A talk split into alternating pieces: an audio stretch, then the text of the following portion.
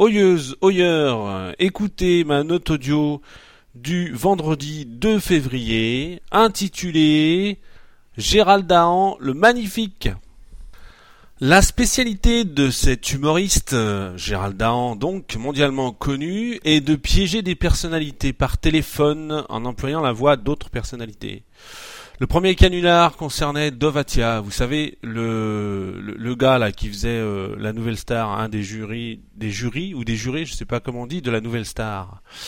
En se faisant passer pour Patrick Bruel, Dahan a réussi à tirer les verres du nez de Dove sur les ficelles du showbiz. Il a raconté des trucs pas toujours avouables et tout ça n'aurait été, enfin tout ça aurait été plutôt drôle et sans conséquence si Monsieur Atia n'avait pas euh, à ce moment-là reçu des menaces de mort avant ce coup de fil. Il était complètement déstabilisé et euh, ça l'a empêché d'affronter les colibets de ses collègues euh, qui ont suivi ce coup de fil.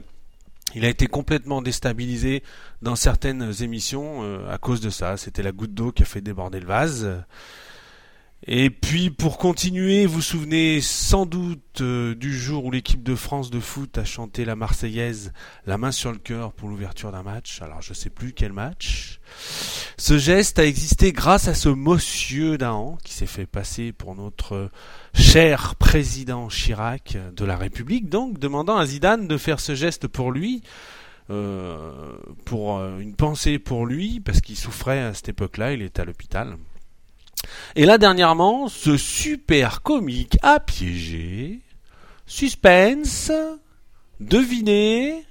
Ségolène Orself. Elle est pas bonne l'idée là. Alors là, là, là, franchement, il a mais alors il a vraiment eu du nez. Moi je dis, elle est trop bonne cette idée. Voilà une femme en pleine campagne présidentielle plutôt délicate. Pas la femme, la campagne.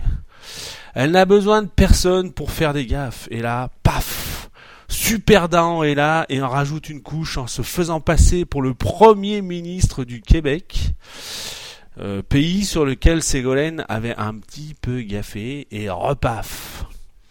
Ségolène, pour plaisanter, parle de la Corse et raconte, une fois au pupitre pour un meeting, où elle est en retard, euh, qu'elle a passé un petit moment en communication avec le Premier ministre du Québec. Vous imaginez maintenant qu'on sait, euh, qu'on sait, qu'on sait que c'était pas le Premier ministre, euh, comment elle doit être un petit peu honteuse. Où veux-je en venir, me direz-vous? Eh bien, moi, je trouve inadmissible que ce personnage ne soit pas plus ennuyé que ça. À chacun de ces canulars, les participants passent pour des imbéciles, pour rester euh, un petit peu poli, alors que lui ramasse les lauriers. Oui, oui, j'ai bien dit les lauriers, puisque certains trouvent ça drôle et en redemandent.